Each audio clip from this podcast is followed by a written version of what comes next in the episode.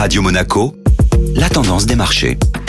La tendance des marchés avec Société Générale Private Banking. Bonjour Alexandre Rolando. Bonjour Benjamin. Quels ont été les faits marquants la semaine passée dans un marché des plus hésitants qui semble vouloir camper sur ses plus hauts niveaux? En cette deuxième semaine de publication de résultats du premier trimestre, les marchés développés ont en effet clôturé à l'équilibre. En Europe, le secteur bancaire représente la plus forte hausse de la semaine passée avec une performance proche de 6%, tirée à la fois par les bons résultats de certains établissements comme Deutsche Bank ou Banco Santander, mais également par la remontée d'environ 6 points des taux 10 en Allemagne et aux États-Unis. Le secteur automobile, quant à lui, accuse le coup et représente la plus forte baisse avec une performance en retrait de 3% sur la semaine, sur fond de doute sur l'issue de la pénurie des semi-conducteurs. Ce point a notamment été soulevé par le groupe américain Ford au moment de sa publication mercredi dernier après la clôture. En effet, malgré d'excellents résultats pour le premier trimestre, le constructeur automobile s'attend désormais à perdre la moitié de sa production au deuxième trimestre en raison d'un impact de la pénurie plus fort qu'attendu. Pour vous donner un ordre de grandeur estimé sur l'année complète, cela devrait représenter plus d'un million de véhicules. Affaire à suivre donc, et bonne journée à tous. La tendance des marchés était signée Alexandre Rolando. Merci.